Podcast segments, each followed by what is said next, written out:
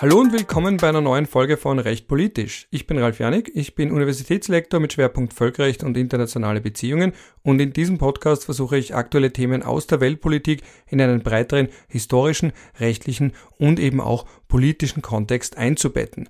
Und weil ich das sehr gerne mit Gästen mache und weil es so viele Menschen da draußen gibt, die so viel mehr wissen als ich, habe ich auch für die aktuelle Folge mal wieder wen eingeladen, nämlich die Celine Braumann. Sie ist eine ehemalige Kollegin von mir und gute Freundin von mir. Wir haben gemeinsam ein Büro geteilt, wir haben auch gemeinsam gecoacht ein Team beim Jessup International Law Moot Court. Das ist ein Wettbewerb im Völkerrecht mit Teams aus der ganzen Welt und wir hatten die Ehre, das Team von der Universität Wien gemeinsam zu betreuen und dann eben auch in Washington bei den Endrunden dabei zu sein. Das ist eine schöne Erinnerung, eine schöne Erfahrung und an dieser Stelle möchte ich auch alle Studenten dazu ermuntern, wenn es einen Moot Court gibt bei eurer Uni, macht unbedingt mit. Ich habe selbst auch beim Tellers International Law Moot Court mitgemacht vor langer Zeit und dann beim Fritz Karlshofen International Humanitarian Law Moot Court mitgemacht an der Universität Amsterdam und das waren beides Erfahrungen, die ich nicht missen will. Genauso wenig die Erfahrung auch mitgemacht zu haben beim Jessup International Law Moot Court in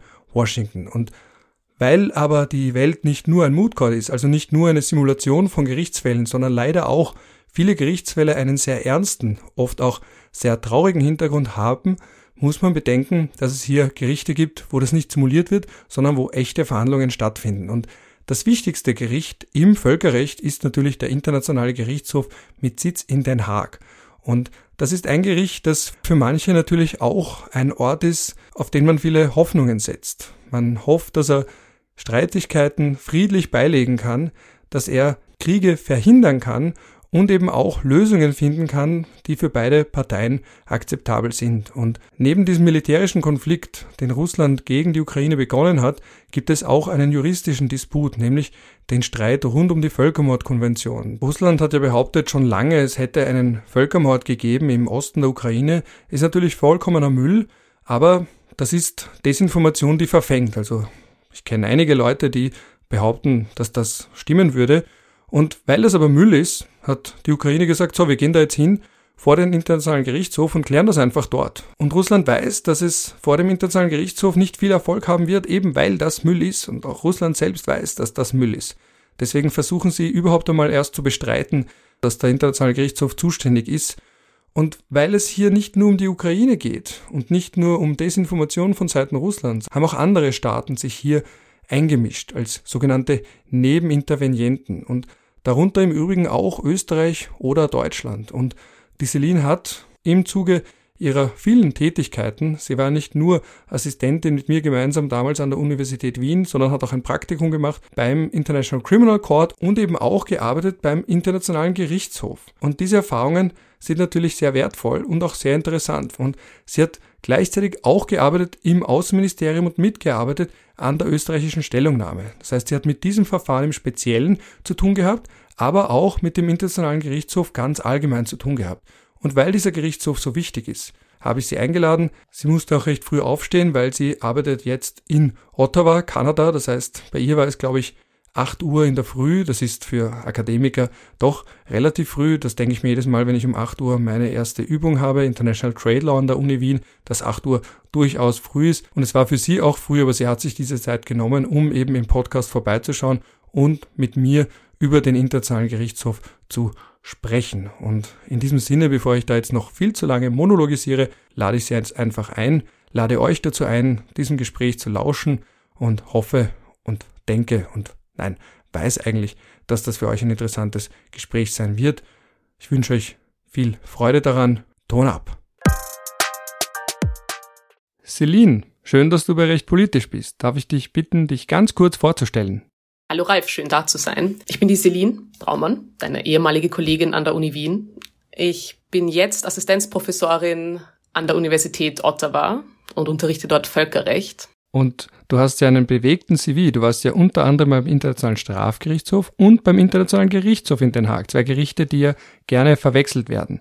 Weil wir heute nur über eines davon sprechen, nämlich über den Internationalen Gerichtshof, würde ich dich ganz kurz bitten, sag mal, was hast denn du dort gemacht?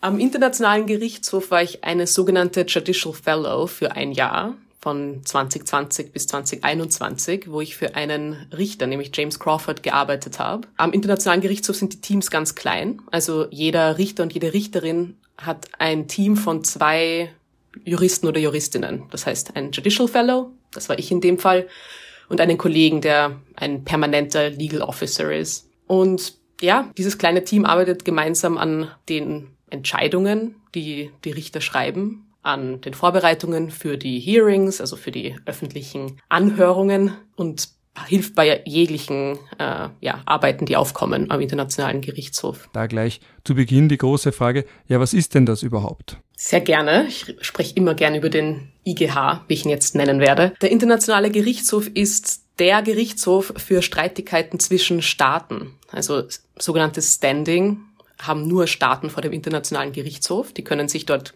gegenseitig klagen für Verletzungen des Völkerrechts. Allerdings gibt es da einen Haken, und zwar, dass der IGH keine verpflichtende Zuständigkeit und Jurisdiktion hat. Das bedeutet, dass Staaten nur vor dem IGH geklagt werden können, wenn sie im Vorhinein zugestimmt haben zur Zuständigkeit des IGHs. Das kann passieren durch ganz konkrete Verträge, also dass die Staaten sich darauf einigen, dass Streitigkeiten zu diesen konkreten Verträgen vorm IGH ausgefochten werden sollen. Dann gibt es außerdem eine, eine allgemeine Zuständigkeit des Gerichtshofs. Da können Staaten zustimmen, dass sie für jegliche Völkerrechtsfragen vor dem Internationalen Gerichtshof geklagt werden können. Und dann zuletzt können Staaten außerdem sich ausmachen, dass Streitigkeiten, die bereits angefallen sind, also ein ganz konkreter Fall, dass dieser konkrete Fall äh, vor dem Internationalen Gerichtshof ausgestritten werden kann. Jetzt hören wir da IGH, ICC, und so weiter. Ganz viele verschiedene Gerichte, aber der IGH hat ja noch eine Sonderstellung, weil er so wichtig ist bei der UNO. Der Gerichtshof ist das, das Primary Judicial Organ der UN. Das ist ein, natürlich eine wichtige Rolle und eine sehr große Rolle und gedacht ist es, dass der IGH äh, eben als Weltgerichtshof agieren soll. Aber wegen diesen Zuständigkeitsbeschränkungen und wegen der Notwendigkeit der Zustimmung von Staaten, um überhaupt vor den internationalen Gerichtshof gebracht werden zu können, ist das nicht so einfach. Also da kann man nicht sagen, dass es, dass der IGH tatsächlich äh, ein Weltgerichtshof ist, der jetzt all unsere Völkerrechtsprobleme lösen kann. Mir ist auch aufgefallen seit meiner frühen Zeit an der Universität, dass das bei vielen Studenten eine Art Knopf im Kopf auslöst, dass man sich denkt, Moment, das ist jetzt das Gericht von der UNO. Es wird sogar extra in der UNO-Charta genannt und alle Mitglieder der UNO sind auch Mitglieder vom Statut des Internationalen Gerichtshofs, aber gleichzeitig ist er nicht immer zuständig. Warum eigentlich nicht? Hast du dafür eine Erklärung? Warum ist er nicht per se zuständig wie ein normales Gericht? Ich kann mir auch nicht aussuchen, ob das Bezirksgericht Mariahilf oder in Margareten oder Innere Stadt in dem Fall für mich zuständig ist oder nicht. Ja, das passt ganz gut ins allgemeine System des Völkerrechts, wo der Wille der Staaten und eben die Zustimmung, State Consent, eine ganz wichtige Rolle spielt. Äh, wir haben ein horizontales System im Völkerrecht, nicht ein vertikales, wie wir es im innerstaatlichen Recht haben.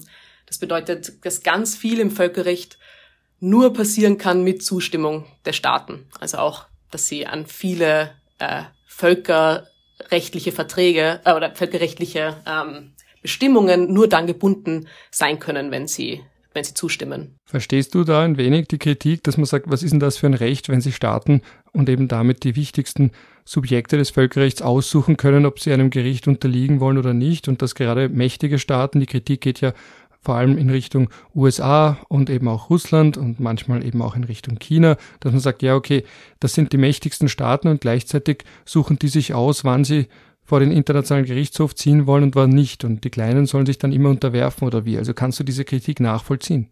Andererseits ist das das eine System, das funktioniert, wo wir ein gewisses Grad an Kooperation haben zwischen all diesen Staaten, wo auch die mächtigen Staaten mitmachen.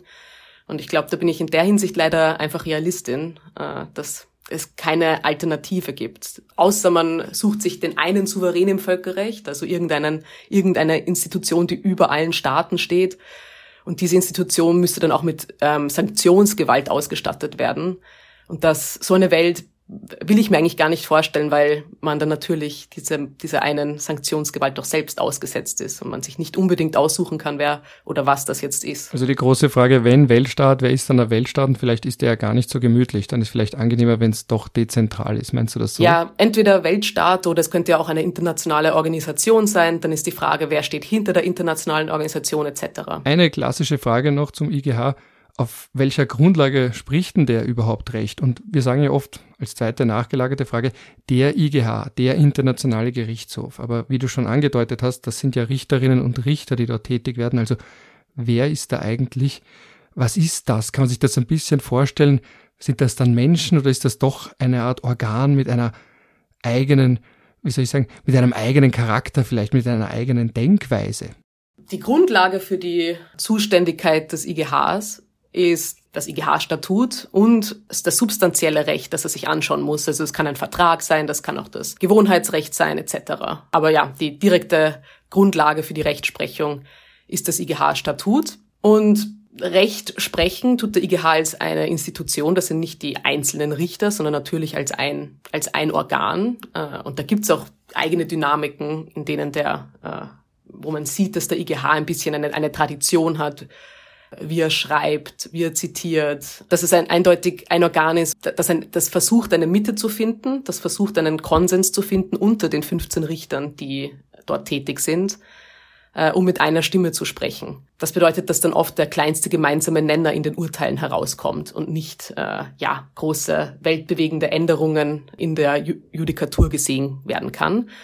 Wenn keine keine, keine Mehrheit oder wenn keine, kein Konsens gefunden werden kann unter den 15 Richtern, dann gibt es noch die Möglichkeit, dass, dass einzelne Richter eine sogenannte Dissenting Opinion schreiben. Das heißt, sie sagen, wir stimmen nicht zu der Mehrheit aus diesen und diesen Gründen. Und dann sieht man natürlich die Handschrift des äh, Dissenting Judges in diesem Urteil. Oder er kann ja auch eine Separate Opinion schreiben oder sie und auch sagen, ich stimme zwar zu, aber gleichzeitig möchte ich noch mehr sagen oder bisschen elaborieren wie, warum schreibt man manchmal noch eine Separate Opinion? Also wo man sich zwar anschließt der Mehrheitsmeinung, weil man hat dann doch noch was zu sagen. Ist das, wenn man sich dann betätigen möchte oder sich selbst ein Denkmal setzen möchte, warum macht man das eigentlich, wenn man eh d'accord geht? Ja, unter Umständen kann es dann natürlich darum gehen, dass die Judges gehört oder die Richter gehört werden wollen. Andererseits kommt es oft vor, dass Richter zwar der Conclusio zustimmen, also dem Outcome und sagen, ja, diese und diese Völkerrechtsverletzung hat stattgefunden, aber sie kommen zu diesem, zu dieser Konklusion aus anderen Gründen. Und dann wollen sie diese Gründe erklären und sagen, die Mehrheit hat das nicht richtig beschrieben oder kommt zu diesem, zu diesem Schluss nicht aus den richtigen Gründen. Gott sei Dank ist der, der Outcome, also ist, ist das Urteil selbst nicht falsch, aber ich möchte das genauer elaborieren, warum ich äh, das für richtig halte. Und wie kann man sich dann das vorstellen, wenn man beim IGH arbeitet? Muss man dann alle Fälle in und auswendig kennen, die er jemals entschieden hat und dann, wenn ein neuer aufkommt, weil das ist ja auch so, er zitiert sich ja unglaublich gerne selbst, aber er zitiert jetzt auch nicht andere Gerichte so gerne oder auch andere Autoren, Autorinnen so gerne. Also er schafft, man, man ist manchmal der Vorwurf, dass er auch sowas macht wie eben sozusagen, er sagt ipse dixit, also weil ich sage, ist es so. Und ist das ein bisschen das, was du vorhin angemerkt hast, diese Tradition, die dahinter steht, dass man eben wirklich sagt, wie wir schon in dem und dem Fall gesagt haben, obwohl das vor 10, 20, 30, 40 und vielleicht sogar noch mehr Jahren ganz andere Menschen waren, die da Recht gesprochen haben, aber trotzdem tut man so, als wäre das ein und dasselbe Organ gewesen, was es ja war, aber eben auch irgendwie, es hat seine eigene Seele. Weißt du, was ich meine? Ich finde das manchmal so fast schon esoterisch bei Gerichten. Yeah. Verzeih mir die Kritik. Aber wenn ich mir dann denke, ja. wie dieses Gericht schon gesagt hat, und dann kommt man auf einmal mit einem Fall aus den 50er Jahren.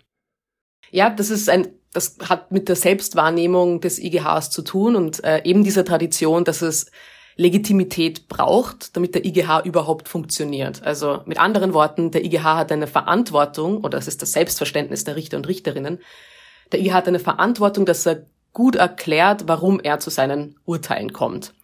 Und wie, wie kann man die äh, Begründung gut aufbauen? Natürlich primär, wenn man sagt, das haben wir in der Vergangenheit auch schon so entschieden.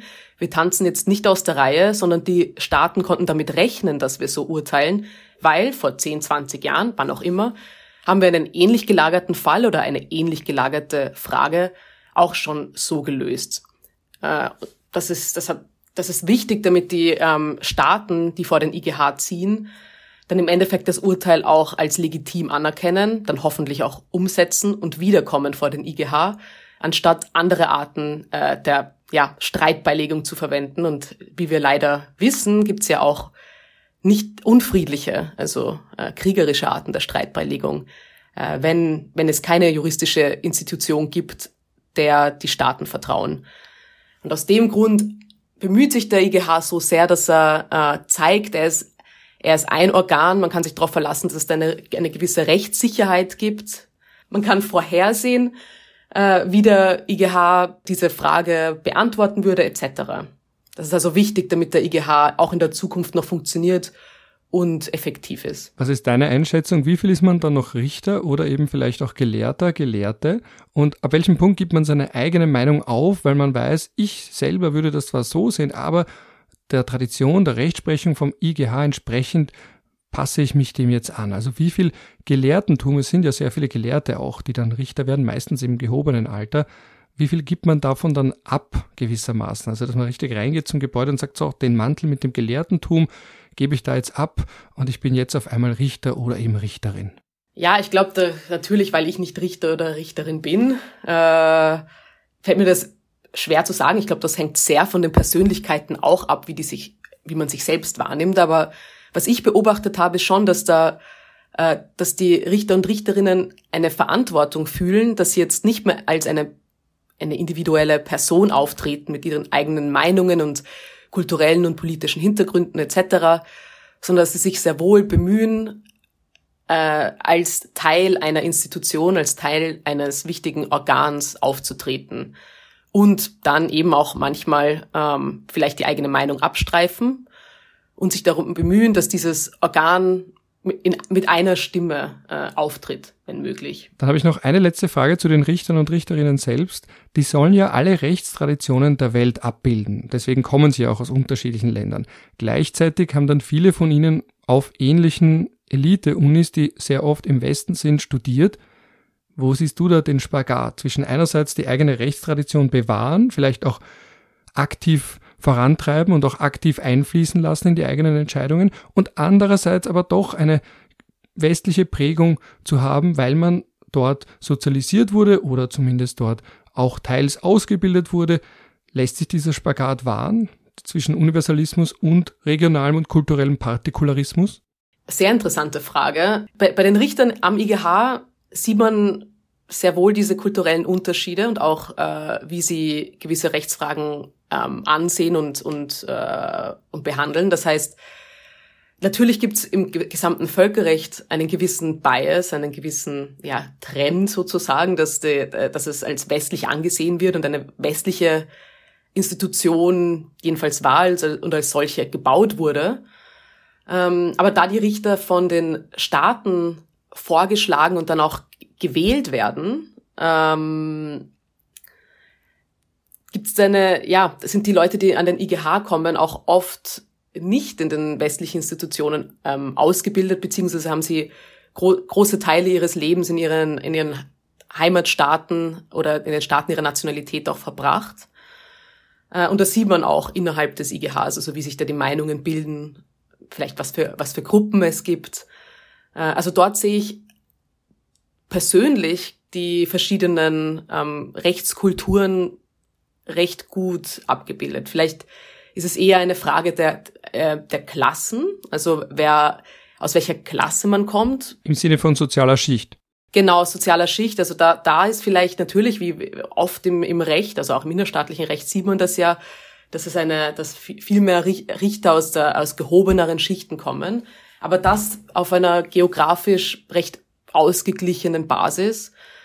Ähm, ja, also ich den, den westlichen Bias sehe ich nicht ganz so stark im IGH. Dann habe ich noch eine Folgefrage, weil du schon angesprochen hast, wie sie gewählt werden, eben unter Beteiligung der UN-Generalversammlung. Wie weit ist man dann noch Richter und wie weit ist man dann Staatenvertreter? Man ist idealerweise nur Richter. Äh, die Idee, also vorgeschlagen werden Richter idealerweise. vom... Idealerweise. Idealerweise natürlich. Vorgeschlagen äh, werden Richter von einem Gremium im äh, Permanent Court of Arbitration, also da, die werden dann äh, sozusagen zur Wahl aufgestellt. Das muss aber nicht das Gremium sein, das vom eigenen, von der eigenen Nationalität ist. Also ein nigerianischer Richter zum Beispiel muss jetzt nicht unbedingt vorgeschlagen werden vom nigerianischen Gremium äh, oder von, von der nigerianischen Gruppe innerhalb des PCA. Gewählt wird dann mit einer Mehrheit in der UN-Generalversammlung. Das heißt, da muss man schon irgend, da muss man von einer Mehrheit der Staaten ähm, als genehm betrachtet werden. Ich meine, es kommt darauf an, wer, wer einen vorschlägt auch. Natürlich haben Richter oder manche Richter ein Interesse daran, wiedergewählt zu werden und da möchte man nicht unbedingt aus der Reihe tanzen. Andererseits, ja, wenn ein Richter sich zu sehr oder zu eindeutig in eine politische Richtung ähm, lehnt, die mit der Meinung des eigenen Staates übereinstimmt, dann hat man natürlich Legitimitätsprobleme und das schadet dem gesamten Gerichtshof. Schwierige Frage. ich frage unter anderem auch deshalb, weil es natürlich schon auffällt, dass zum Beispiel der amerikanische Richter beim Nicaragua-Fall dann natürlich anderer Meinung war und eine Dissenting Opinion geschrieben hat. Oder eben jetzt auch im aktuellen Ver Verfahren, über das wir noch sprechen werden, Russland und die Ukraine, dass man merkt, dass der russische Richter nah no nah anderer Ansicht ist als die meisten anderen Richter und Richterinnen und interessanterweise auch die chinesische Richterin. Und da fragt man sich dann natürlich als Außenstehender, wie weit ist das noch eine rechtliche Meinung und ab wann ist es eine politische? Wie weit ist das noch ein Richter oder eine Richterin am Internationalen Gerichtshof und ab welchem Punkt ist man doch irgendwo der Vertreter eines, in dem Fall, mächtigen Staates? Es ist natürlich immer schwierig, Politik und, und Recht zu trennen. Es kommt dann immer darauf an, wie, wie argumentiert wird. Und es gibt natürlich auch Unterschiede in der Interpretation des Rechts, davon abhängig, aus welchem Staat man kommt. Das heißt, es kann durchaus sein, dass es einen, einen Fall gibt, sagen wir jetzt gegen Russland und dass äh, Russland eine Rechtsmeinung vertritt und dann ähm, auch damit vor dem IGH auftritt und das aus kulturellen Gründen oder aus äh, Gründen der äh, Ausbildung in Russland dann auch der Richter dieselbe Meinung trägt. Also man kann ja natürlich nicht in den Kopf sehen, ob das jetzt direkt damit zusammenhängt, dass der, dass ein Richter den eigenen Staat vertreten will oder nicht. Es ist ganz klar die Aufgabe des Richters, neutral zu sein, auch wenn man als Ad-hoc-Judge nur für den einen Fall von einem Staat aufgestellt wurde. Aber ja, das sind im Endeffekt alles Individuen. Jetzt musst du ganz kurz erläutern, was ein Ad-hoc-Judge ist und warum es das gibt, weil das wollte ja. ich eh fragen, aber du hast es dir selbst schon aufgelegt. Es gibt 15 Richter, wie gesagt, die, auf der, die permanent für neun Jahre jeweils auf der Richterbank des IGHs sitzen. Wenn ein Fall vor den IGH kommt und einer oder beide der Staaten nicht auf dieser Richterbank vertreten sind, also wenn keiner der Richter und Richterinnen die Nationalität dieser Staaten hat, dann kann dieser Staat einen sogenannten Ad-hoc-Richter oder Richterin aussuchen.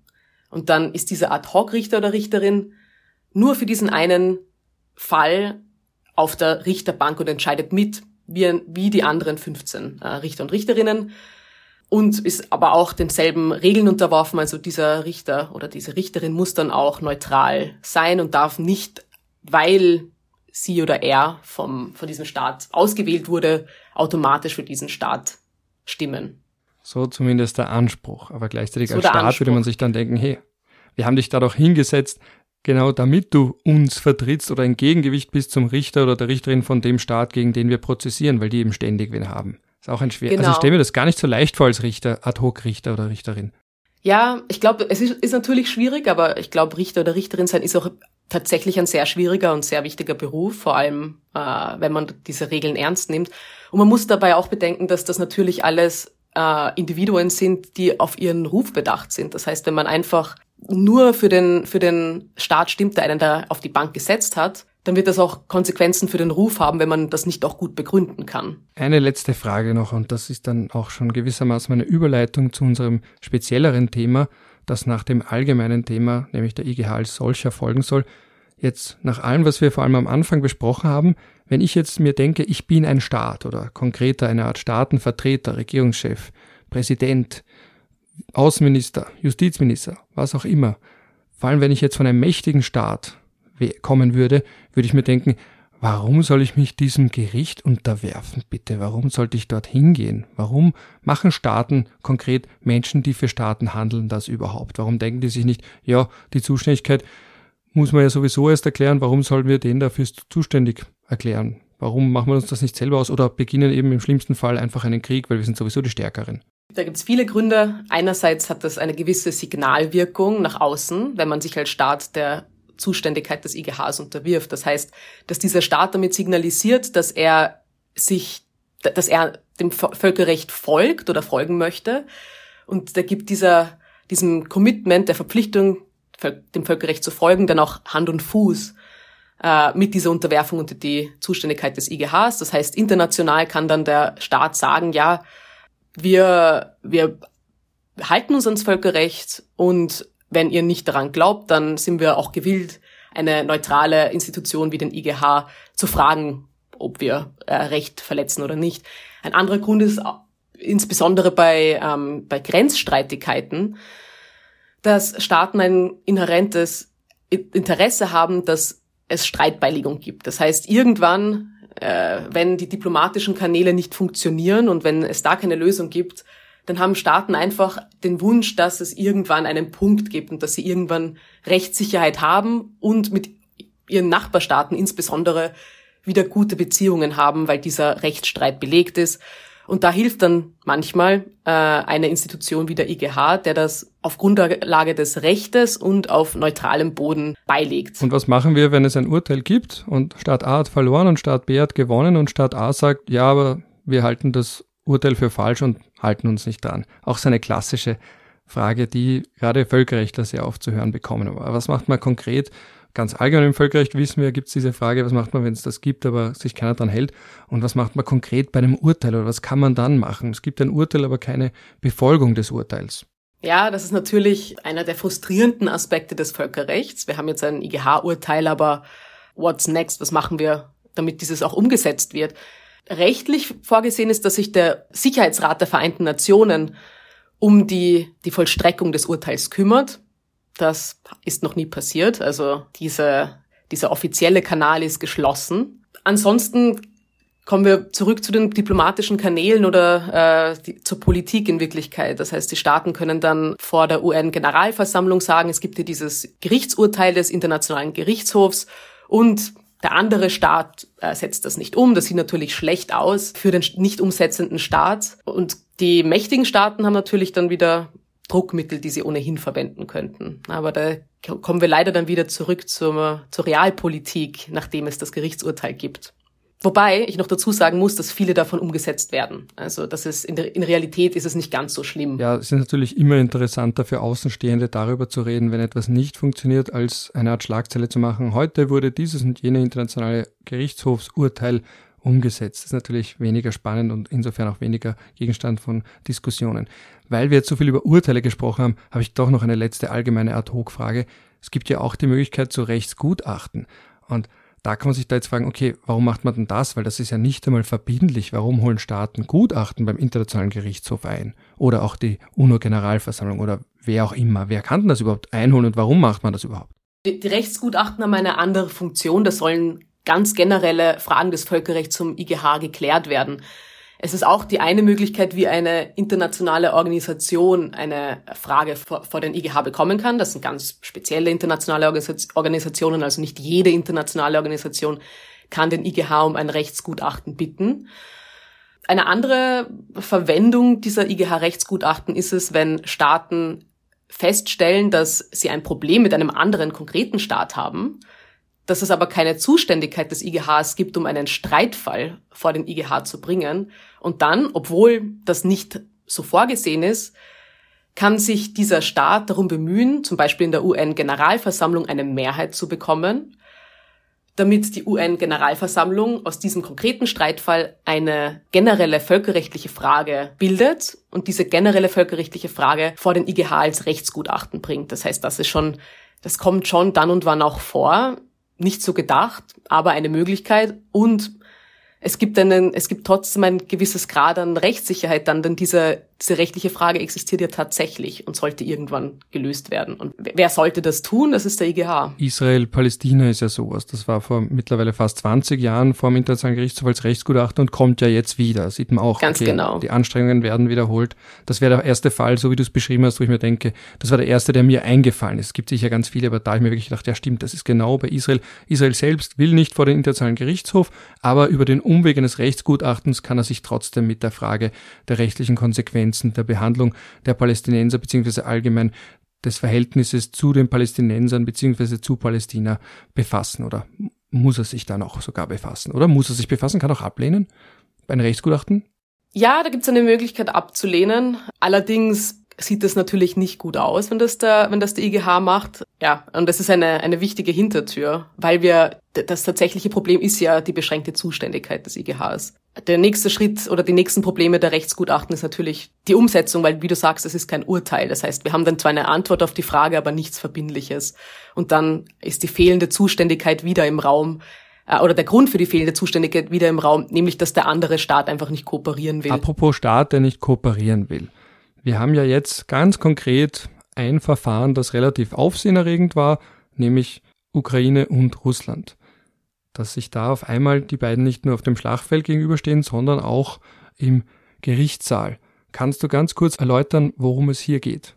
Sehr gerne. Die Ukraine hat zwei Tage nach Kriegsbeginn also am 26. Februar 2022, vor dem Internationalen Gerichtshof eine Klage gegen Russland eingebracht. Diese Klage basiert auf der Grundlage der Völkermordkonvention. Im Grunde bringt die Ukraine zwei Anliegen und zwei Rechtsfragen vor den IGH. Erstens möchte die Ukraine, dass der IGH ein Feststellungsurteil macht, dass die Ukraine keinen Völkermord begangen hat in den abtrünnigen Gebieten ähm, der Ukraine.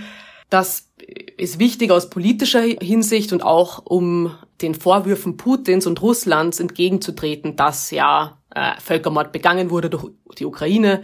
Das ist natürlich sehr, sehr schlecht für den Ruf eines Staates. Es ist fraglich, äh, wie viele und wer das tatsächlich glaubt, dass da je ein Völkermord passiert ist. Aber allerdings haben wir dann ein, ein rechtsverbindliches Urteil und äh, es ist schwer zu widersprechen, dass äh, das tatsächlich einfach nur Lügen und Erfindungen waren, äh, die Putin und Russland davor gebracht haben. Der zweite Punkt, den die Ukraine äh, vor den IGH bringt, ist, dass es den IGH darum bittet, festzustellen oder äh, zu, zu urteilen, dass Russland selbst die Völkermordkonvention verletzt hat. Und zwar, weil Russland die Völkermordkonvention als sozusagen Ausrede verwendet hat, um in die Ukraine einzumarschieren. Und nach den ukrainischen Argumenten ist es eine Verletzung oder eine, ein Abuse ähm, von der Völkermordkonvention. Die Völkermordkonvention, die so wichtig ist ähm, für die Staatengemeinschaft und so, so wichtige Rechte beinhält, die sollte nicht ähm, ja, verwendet werden. Wie sagt man abused? Zweckentfremdet, missbraucht ja, okay. eigentlich. Missbraucht, sogar, ja, danke. Die sollte nicht, die sollte nicht missbraucht werden, die Völkermordkonvention äh, um Kriege zu beginnen. Und jetzt kann man sich einmal mehr fragen, warum ist der IGH da überhaupt potenziell zuständig? Wir wissen ja noch gar nicht, ob er wirklich zuständig ist, aber warum ist er überhaupt theoretisch zuständig für dieses Verfahren und diese Rechtsfragen?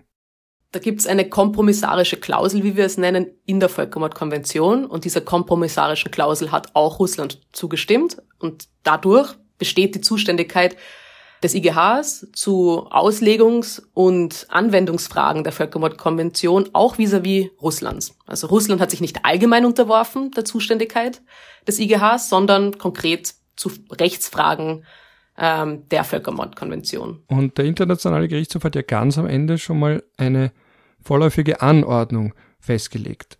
Und die ist ja dann auch wiederum verpflichtend. Aber warum kann er das, obwohl wir noch gar nicht wissen, ob er überhaupt zuständig ist? Ja, solche vorläufigen An Ordnungen, Provisional Measures auf Englisch. Ich werde übrigens immer wieder englische Begriffe verwenden, weil ich auf Englisch unterrichte und deshalb unter Umständen nach den äh, deutschen Begriffen suchen muss. Ähm, kann der IGH aussprechen, wenn ansonsten ähm, die Gefahr besteht, dass, dass sich die Situation verschlimmert, dass weitere Rechtsverletzungen passieren, während äh, der Fall anhängig ist vor dem Internationalen Gerichtshof. Also da sollen, das, das ist eine, die haben eine Schutzfunktion, diese vorläufigen Anordnungen. Und natürlich gibt es da auch äh, gewisse Gefahren, weil wenn der Internationale Gerichtshof so eine Anordnung ausspricht, könnte das, könnte ohne, dass ein ganzes Verfahren durchgespielt wurde, das Bild entstehen, dass der angeklagte Staat äh, tatsächlich die Rechtsverletzungen begangen hat äh, das muss also immer abgewogen werden gegen die, die Interessen, die geschützt werden durch die, An die Anordnung. Und es gibt auch einen äh, explizit niedrigeren, niedrigeren äh, Beweis äh, oder Beweisstandard für diese vorläufigen Anordnungen, damit das erstens schnell geht und zweitens der IGH sagen kann, ja, wenn wir uns das genau anschauen, kann es sein, dass die Rechtsfrage wieder anders aussieht und dass wir den Staat nicht für schuldig befinden. Das heißt, notwithstanding. Also kann ich mir das so vorstellen, wenn jetzt zum Beispiel äh, zwei Frauen darüber streiten, wer die Mutter ist. Ich glaube, in der Bibel gibt es ja dieses Beispiel. Mhm. Dass dann der Gerichtshof oder eben in dem Fall bei der Bibel eben sagt ja der König Salomon, dass der sagt, okay, während ihr streitet, muss das Kind aber jedenfalls am Leben bleiben, weil sonst ist ja der ganze Gerichtsstreit, der ganze Streitfall hinfällig. Und kann man sich das auch so vorstellen. Okay, wir haben einen Streitfall, aber bevor er nicht endgültig geklärt ist, soll aber zumindest der Streitgegenstand bleiben. In dem Fall ja sogar die Ukraine als Staat weiter bestehen und deswegen hat der Internationale Gerichtshof angeordnet, dass der Krieg unverzüglich einzustellen ist damit eben die Ukraine, die ja gewissermaßen und das ukrainische Volk auch Teil dieses Streitfalls ist, überhaupt erst weiter besteht. Ganz genau, beziehungsweise einfach, dass der, damit der Streitfall nicht weiter eskaliert und damit das Urteil im Endeffekt überhaupt noch einen Sinn hat. Das ist ein gutes Beispiel. Und was auch interessant ist an dem Fall, ist, dass da ja nicht nur die Ukraine gegen Russland prozessiert, sondern ganz viele andere Staaten, konkret 33, sich da auch eingeschalten haben als sogenannte Nebenintervenienten. Jetzt könnte man sich vor allem aus russischer Sicht fragen, ja, was geht denn die das eigentlich an? Das ist doch eine Streitfrage zwischen uns und dem ukrainischen LGBTIQ-Nazi-Satanistenregime. Warum sollen sich da jetzt die USA, Tschechien, Liechtenstein, Österreich, weiß noch dabei Dänemark, also ganz viele EU-Länder, das Vereinigte Königreich, warum mischen sich die da jetzt ein? Warum können die das überhaupt? Ja, und das ist auch tatsächlich, was Russland äh, vorgebracht hat, während die Interventionen in einem Hearing, in einer öffentlichen Anhörung äh, vorgetragen wurden. Das, das IGH-Statut sieht vor, dass Staaten als Nebenintervenienten einschreiten können unter äh, ja, zwei, ähm, unter zwei Möglichkeiten. Also die eine Möglichkeit, die jetzt verwendet wird von diesen mittlerweile nur noch 32 Staaten, darauf komme ich gleich zurück, ist, dass Vertragsstaaten einer multilateralen Konvention, so wie die Völkermordkonvention, ein Interesse daran haben, dass die Konvention richtig ausgelegt wird in einem Streitfall vor dem IGH. Das heißt, selbst wenn diese Staaten, diese Mitgliedstaaten der Völkermordkonvention selbst nicht die streitenden Staaten vom IGH sind, gibt ihnen das IGH-Statut einen Anspruch, ein tatsächliches Recht darauf, gehört zu werden vom IGH weil es ja sein kann, dass sie in der Zukunft unter den, denselben, denselben Rechtsgrundlagen, denselben Artikeln der Völkermordkonvention auch einmal vor dem IGH stehen, dann wir wissen, dass die Urteile, dass vergangene Urteile vom IGH nicht selbst verbindlich sind. Es gibt keine Präzedenzfälle, die verbindlich sind, aber der IGH, haben wir auch schon erwähnt, beruft sich ja sehr oft auf sich selbst und auf seine vergangenen Entscheidungen. Und um dem entgegenzuwirken, damit die Staaten dann nicht ähm, demselben, denselben Urteilen sozusagen erliegen, obwohl sie in den alten Fällen überhaupt keine Möglichkeit hatten, ihre, ihre äh, ja, Ansichten mitzuteilen. Aus diesem Grund gibt es einen Artikel 63 MGH-Statut äh, und dadurch haben, den haben im Fall Ukraine-Russland 33 Staaten äh, angestrengt. Nur 32 Staaten wurden als Nebenintervenienten auch zugelassen vom IGH. Die USA wollte auch nebenintervenient sein, aber der IGH hat das nicht zugelassen und hat gesagt, äh, diese Nebenintervention äh, ist nicht möglich, die ist nicht gedeckt vom Artikel 63. Die USA hat kein Recht darauf, äh, als Nebenintervenient einzutreten. Und das ist, weil die USA selber nicht unter die kompromissarische Klausel der Völkermordkonvention fällt. Das heißt, die USA hat eine Reservation, eine, eine Ausnahme sozusagen eingelegt, als sie der Völkermordkonvention beigetreten ist und hat gesagt, ja, wir wollen zwar auch Vertragsparteien der Völkermordkonvention sein, aber wir wollen nicht vor den IGH gezogen werden können, wenn andere Staaten behaupten, wir haben die Völkermordkonvention verletzt. Und da sagt der IGH, okay, wenn man selbst gar nicht an unsere Entscheidung gebunden sein kann zu dieser kompromissarischen Klausel und wann die äh, wann die eintritt und wann nicht und äh, wann die Zuständigkeit besteht und wann nicht, dann kann man auch nicht ein Nebenintervenient sein. Ist ein interessanter Punkt, weil bei den USA war es ja schon schwer genug, dass sie überhaupt der Völkermordkonvention beitreten. Ist erst unter Reagan passiert, weil ja so lange sich gesperrt haben aus Sorge davor, dass sie vielleicht selbst angeklagt werden können oder dass irgendwer dann zum Beispiel anfängt, dass das ein Völkermord war an der indigenen Bevölkerung, den unter Anführungsstrichen, riesen Anführungsstrichen Indianern in den USA, als die USA überhaupt erst als der Staat, den wir heute kennen, entstanden sind. Und dass man dann sagt, gut, wir treten bei, aber wir wollen trotzdem nicht irgendwo geklagt werden können deswegen. Und mir fällt da ein diese englischsprachige Phrase, you can't have your cake and eat it too. Also du kannst nicht deinen Kuchen haben und ihn auch essen. Das habe ich auf Deutsch noch nie so ganz verstanden, diese Phrase. Auf Deutsch würden wir natürlich sagen Rosinenpickerei. Also entweder du trittst dem bei und bist theoretisch auch unterworfen der Zuständigkeit des Internationalen Gerichtshofs, dann kannst du auch in einem früheren Fall, der nichts mit dir unmittelbar zu tun hat, dich äußern, schon pro futuro. Aber wenn du sagst, du möchtest dich äußern, aber gleichzeitig sowieso nie selbst vor den Internationalen Gerichtshof gezogen werden können, na dann werden wir dich nicht anhören, weil du ja sowieso nicht irgendwann betroffen sein kannst davon. Habe ich das richtig verstanden? Ja, wobei ein Detail noch fehlt äh, im, in dieser Entscheidung des Internationalen Gerichtshofs, dass die USA kein Nebenintervenient sein kann. Das war eine Entscheidung nur zu dieser kompromissarischen Klausel. Das heißt, Artikel 9 von der Völkermordkonvention gibt vor, unter welchen Umständen der IGH zuständig ist. Und das ist die ganz konkrete Frage, die jetzt vor dem IGH verhandelt wurde. Und das heißt, der IGH hat gesagt, zu der, zur Auslegung der eigenen Zuständigkeit des IGHs darf sich die USA nicht äußern, weil der IGH nie zuständig sein könnte vis-à-vis -vis den USA. Aber der IGH hat nicht ausgeschlossen, dass die USA sich später im Verfahren, falls der IGH zuständig ist, doch noch äußern kann zu den anderen Artikeln der Völkermordkonvention, zu denen die USA keine äh, Ausnahme eingelegt hat, keine Reservation. Ah, sehr interessant. Und danke für die Klarstellung. Nun, Jetzt kommen wir zu einem von den 32 Staaten, die da schon zugelassen werden, nämlich Österreich. Da weißt du ja vielleicht ein bisschen mehr. Warum weißt du da ein bisschen mehr? Ich lasse dich das selbst. Ich spiele dir das auf, damit du es in deinen eigenen Worten formulierst. Nicht, dass ich dich da jetzt irgendwie zum Beispiel aufwerte und sage, du warst ja. quasi die Oberchefin, aber auch nicht kleinrede, sondern welch, genau, welche Rolle hast denn du gespielt beim österreichischen Vorbringen vor dem Internationalen Gerichtshof? Ja, da war ich äh, involviert, weil ich, bevor ich nach Ottawa, in, nach Kanada gezogen bin, äh, für das Außenministerium, für das Völkerrechtsbüro im Außenministerium gearbeitet habe. Und während ich dort gearbeitet habe, kam die Idee oder das, der Wunsch auf, dass sich Österreich als Nebenintervenient im Fall Ukraine gegen Russland einbringt. Das heißt, da hatte ich sozusagen gutes Timing und habe dann äh, ja mitgearbeitet und mitgeschrieben bei der Interventionserklärung Österreichs zuerst. Also das ist die Erklärung die man als Staat einbringen muss, um zu sagen, wir haben das Interesse, wir haben die, das, die Absicht, äh, Nebenintervenienten zu sein. Dann muss der IGH sich das genauer anschauen, muss bestätigen, ob das Recht der Nebenintervention tatsächlich besteht.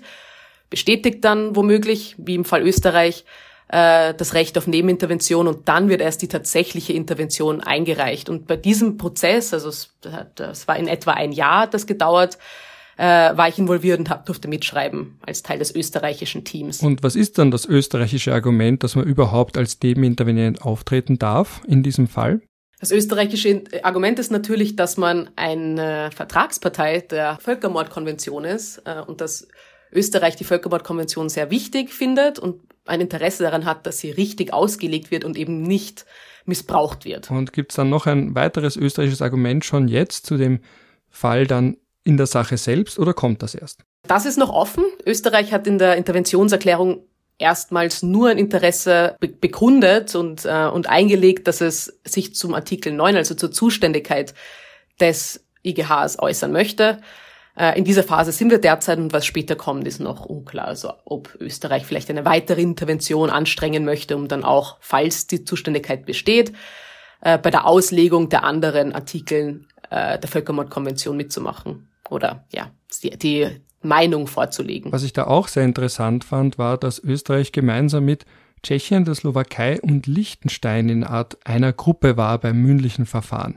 Jetzt im ersten Reflex denke ich als Altösterreicher, der selbst äh, auch einen Elternteil aus, aus Tschechien hat, äh, an die Wiederbelebung der Monarchie. Auf einmal ist dann aber auch Liechtenstein dabei. Wie kommt denn das zustande, dass auf einmal solche einzelnen Grüppchen gebildet werden und vor allem, dass dann Österreich gemeinsam mit, der Tsche mit Tschechien, der Slowakei und Liechtenstein in einer so einer Gruppe ist? Das sind Gründe der Verfahrensökonomie. Der IGH hat selbst gesagt in der Entscheidung der Zulassung äh, der Nebenintervenienten, dass er es begrüßen würde, wenn sich Staaten mit ähnlichen Meinungen und ähnlichen Auslegungen der Völkerbordkonvention zusammenfinden könnten und dann gemeinsam schriftliche Interventionen ausarbeiten könnten und noch wichtiger, gemeinsam mündliche Vorbringen äh, ja, vor, äh, formulieren könnten, damit auch das mündliche Verfahren nicht viele, viele Tage dauert. Und genau das ist passiert. Da hat Österreich sich mit einigen Staaten zusammengefunden. Für die schriftliche Intervention äh, war das äh, vorerst nur Tschechien und die Slowakei. Ähm, und der Grund, dass sich diese Staaten gefunden haben, ist, dass sich schon aus den Interventionserklärungen ergeben hat, dass äh, wir sehr ähnliche Auslegungsmeinungen haben zur Völkermordkonvention Und außerdem äh, wurde dann in diplomatischen Kanälen darüber gesprochen, ob man sich da nicht vielleicht zusammenfinden könnte und sozusagen dem IGH helfen könnte und der Verfahrensökonomie helfen könnte, indem man da zusammenarbeitet. Liechtenstein hat sich dann für das mündliche Verfahren noch bei der Gruppe dazu gefunden. Ist doch schön, dass das lauter Länder sind, die räumlich beieinander liegen und auch historisch miteinander verbunden sind. Ist das ein Zufall ja. oder nicht? Das ist eine gute Frage, da kann ich natürlich nur mutmaßen. Äh, die, es gibt sehr, sehr gute diplomatische Beziehungen zwischen diesen Staaten. Das heißt, äh, eine sehr gute Arbeitsbasis, äh, um sich auf eine Formulierung zum Beispiel einigen zu können. Das würde vielleicht mit anderen Staaten nicht ganz so gut funktionieren, wenn man sich nicht generell so nahe wäre. Und jetzt frage ich mich, als jemand, der sich denkt, wow, es gibt die Gelegenheit, vom Internationalen Gerichtshof aufzutreten. Gerade bei Österreich gab es die ja in der Form noch nie. Also wir waren erst einmal dabei, nämlich bei dem Rechtsgutachten vom IGH zur Frage der Unabhängigkeitserklärung des Kosovos.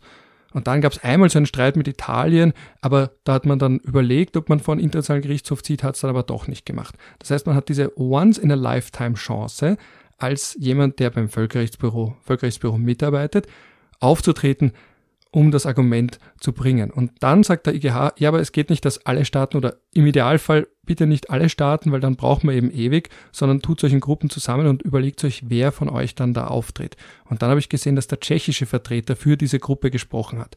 Jetzt denke ich mir da, wie schafft man sich das auszumachen? Hat man da Streichhölzer, wie sagt man, Streichhölzer ziehen, also eben, was ist das längste, oder hat man das ausgeknobelt, Steinschere, Papier? Wie kommt man da auf einen gemeinsamen Nenner. Weil ich denke mir da, ich möchte aber pleaden vom Internationalen Gerichtshof und nicht nur bei einem Mood Court.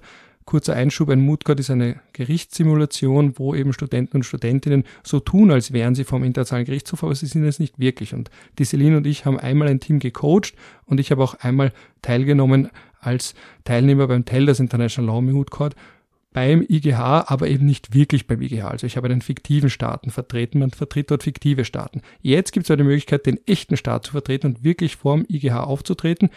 Der langen Rede kurzer Sinn, wie knobelt man sich das aus?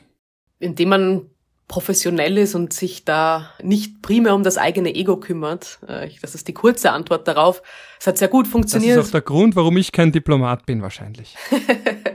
Ist auch ein sehr schwieriger Beruf natürlich. Ähm, und wir sind sehr froh, Ralf, dass du tust, was du tust. Also du, du bist genau am richtigen Ort, oh. machst genau das Richtige. Aber ja, das ist, war eigentlich gar nicht schwierig. Das waren interne Gespräche. Man hat sich überlegt, was da am meisten Sinn ergibt, äh, wer das gut machen könnte. Und so hat man sich dann sehr schnell geeinigt. Da gab es überhaupt kein Problem. Was ich mir da zum Abschluss noch denke, ist, ich bin ja wie viele andere auch vor meinem Bildschirm gesetzt oder hinter meinem Bildschirm, je nachdem, habe mir diese Argumente angehört und ich werde auch dann, Stichwort an die Hörer, ganz am Ende das Argument vom tschechischen Vertreter, der eben auch im Namen der österreichischen äh, Abordnung hier vorgetragen hat, werde ich dann noch ganz am Ende so als Addendum an die Folge dranhören und mir dann gedacht, da wird jetzt juristisch argumentiert und nicht mit Waffen gekämpft, was ja eigentlich der Normalzustand sein sollte.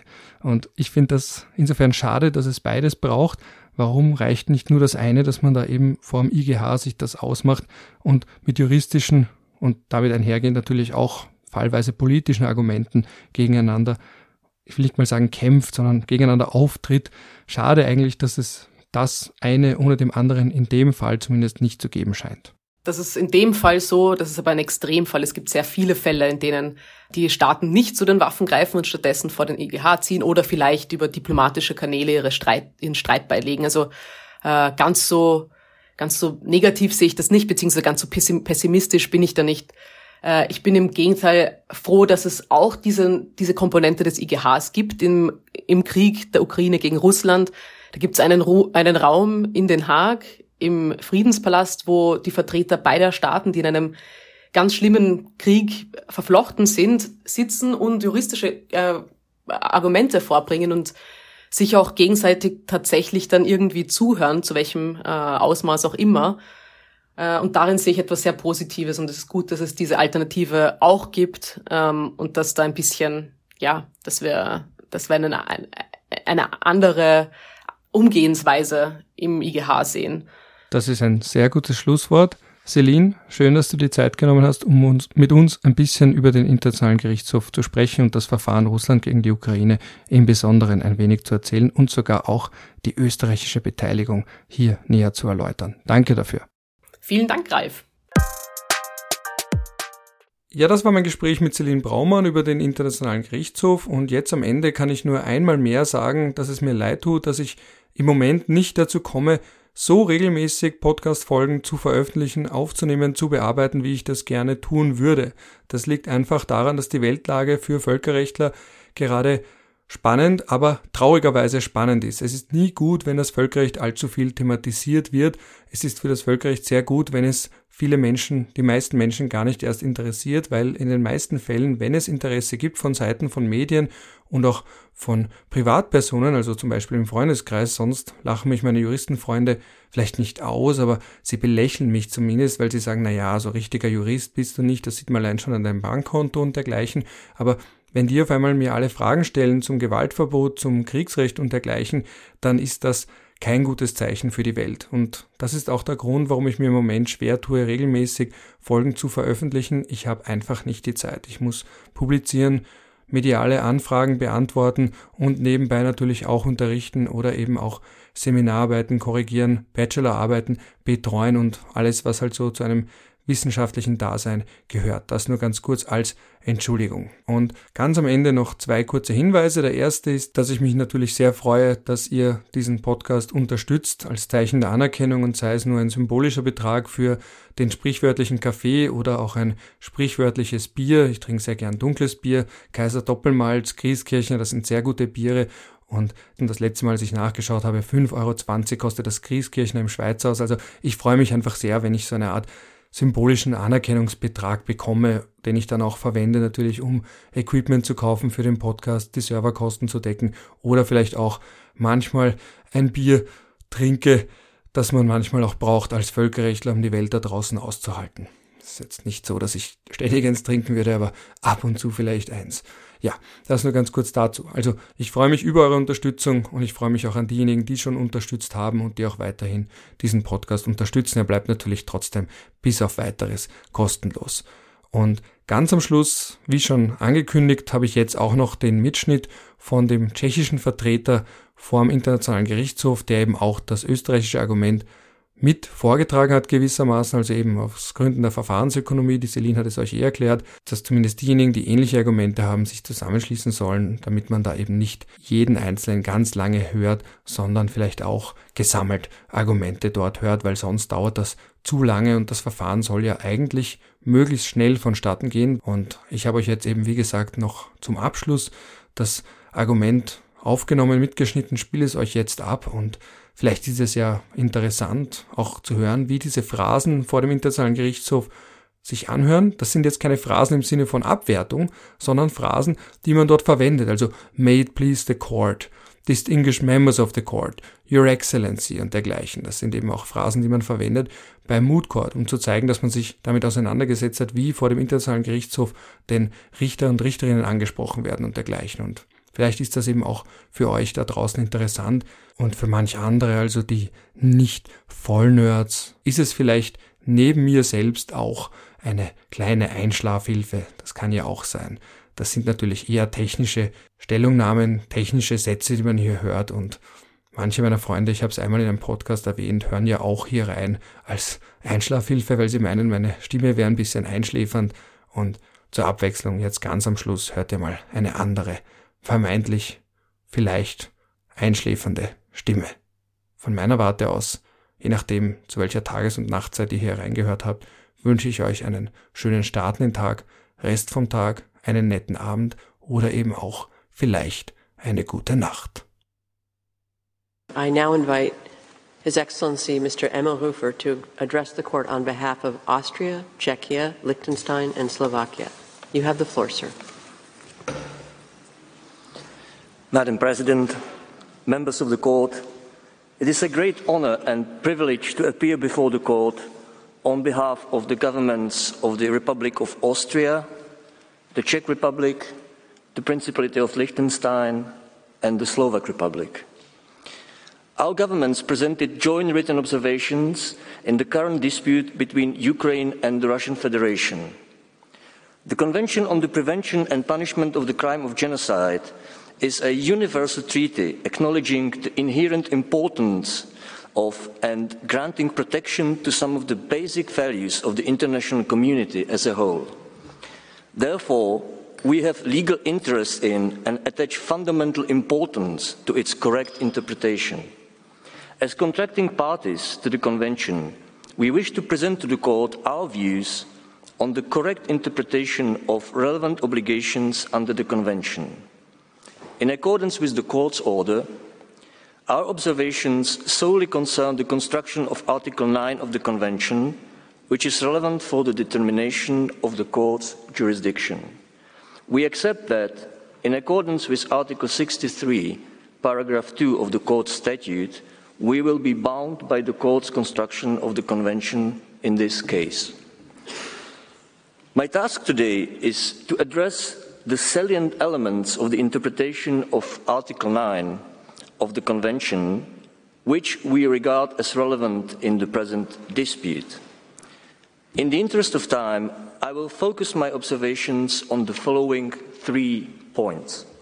First, Article 9 of the Convention is a broad jurisdiction clause allowing the court to decide on negative declarations establishing the non-violation of the Genocide Convention by an applicant state. Second, Article 9 also vests the court with the jurisdiction to adjudicate upon disputes relating to a violation of the Convention through false or abusive allegation of genocide. And third, the Genocide Convention, including its Article 9, must be interpreted in the context of the obligations of state parties under the, under the United Nations Charter. Madam President, members of the Court, with your permission, I would now like to turn to our first point that Article 9 allows the Court to decide on negative declarations establishing the non violation of the Genocide Convention by an applicant state. This means that the Court has jurisdiction over disputes concerning the request of an applicant state for declaration that it had, had not violated the Genocide Convention. We would like to highlight that Article 9 expressly allows the Court to adjudicate upon disputes relating to all aspects of interpretation application or fulfillment of the Genocide Convention, including disputes, and I quote, relating to the responsibility of a state for genocide or for any of the other acts enumerated in Article 3 of the Convention, unquote.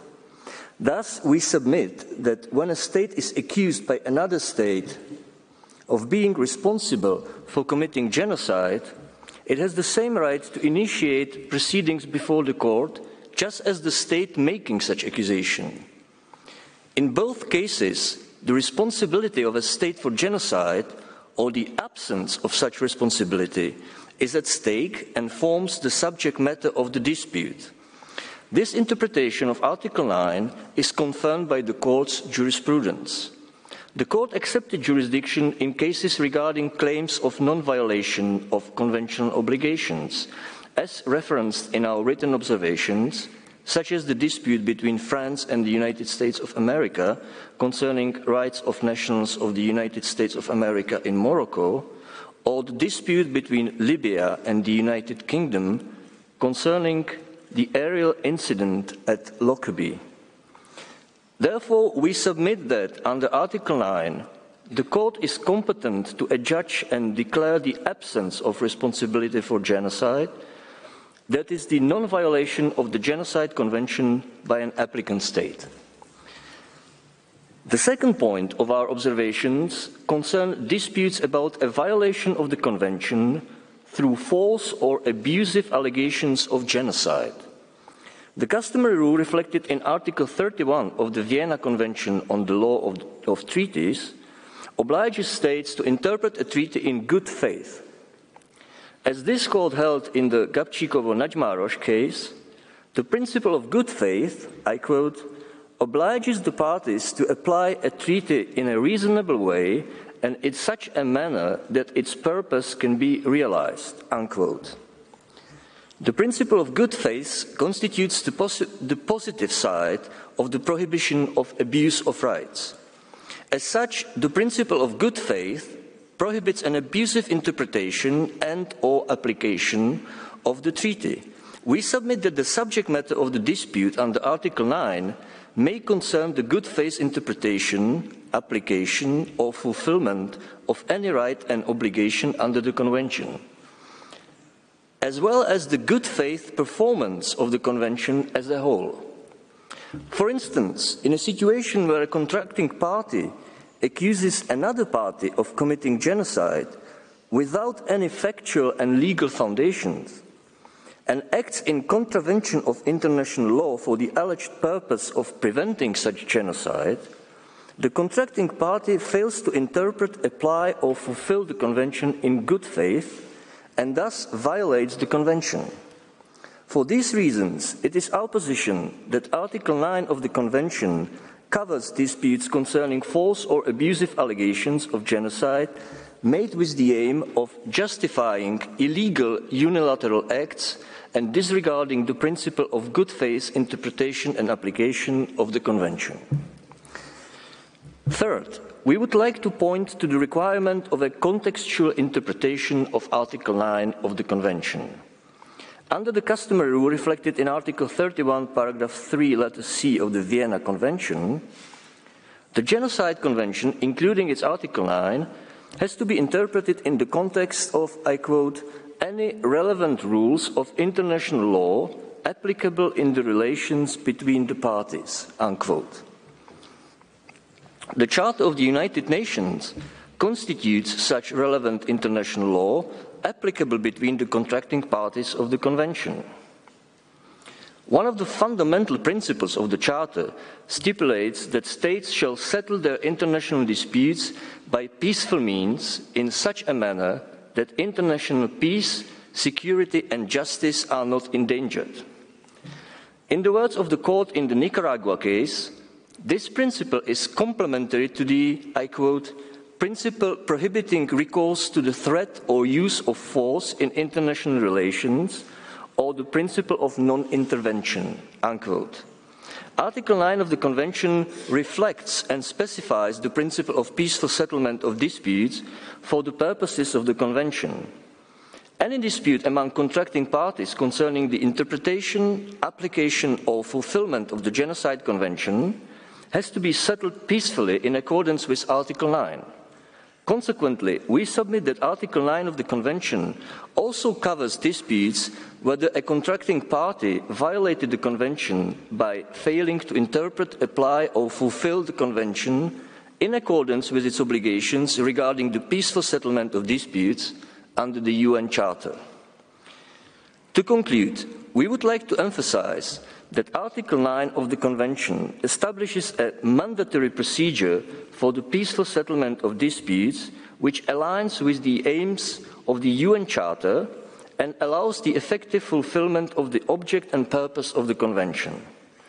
We submit that Article 9, interpreted in good faith, in accordance with the ordinary meaning of its terms in their context, and in light of the object and purpose of the Convention, covers dispute regarding the non-violation of the Genocide Convention by an applicant state and disputes relating to a violation of the Convention through false or abusive allegations of genocide, as we described in our joint written observations and outlined in this presentation. Madam President, members of the Court, I thank you for your kind attention.